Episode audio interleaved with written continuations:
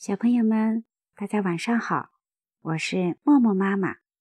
今天跟大家分享的故事是《小螳螂学艺》。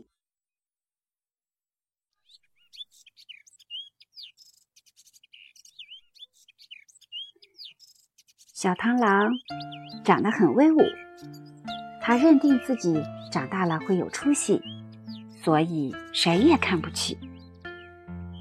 一天。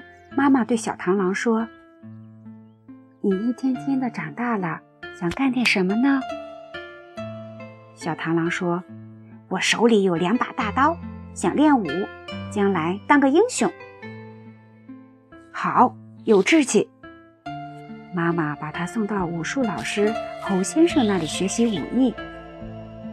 小螳螂很骄傲，一定要跟侯先生比试比试武艺。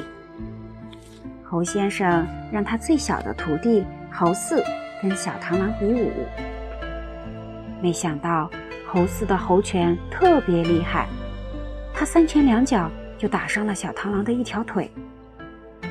小螳螂被送进医院养伤，武术老师侯先生安慰他说：“孩子，侯四的手重，误伤了你，好好养伤，等你伤好了再跟我学习武艺。”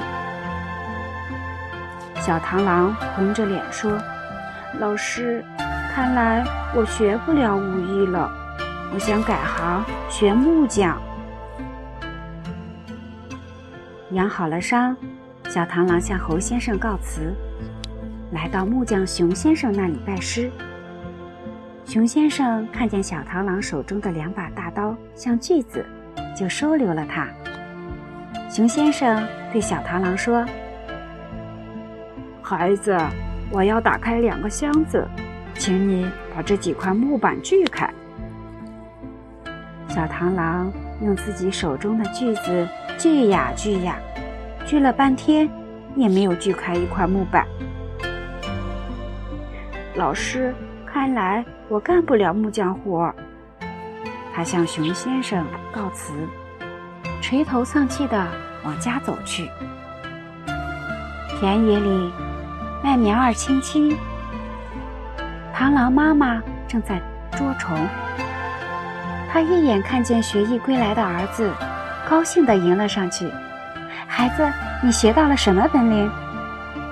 小螳螂说：“嗯，妈妈，我什么也没学到，还是跟您学习捕虫吧。”妈妈听了儿子的诉说。并没有责备小螳螂，而是说：“这样也好，你要是成了捕虫能手，也会很有出息的。”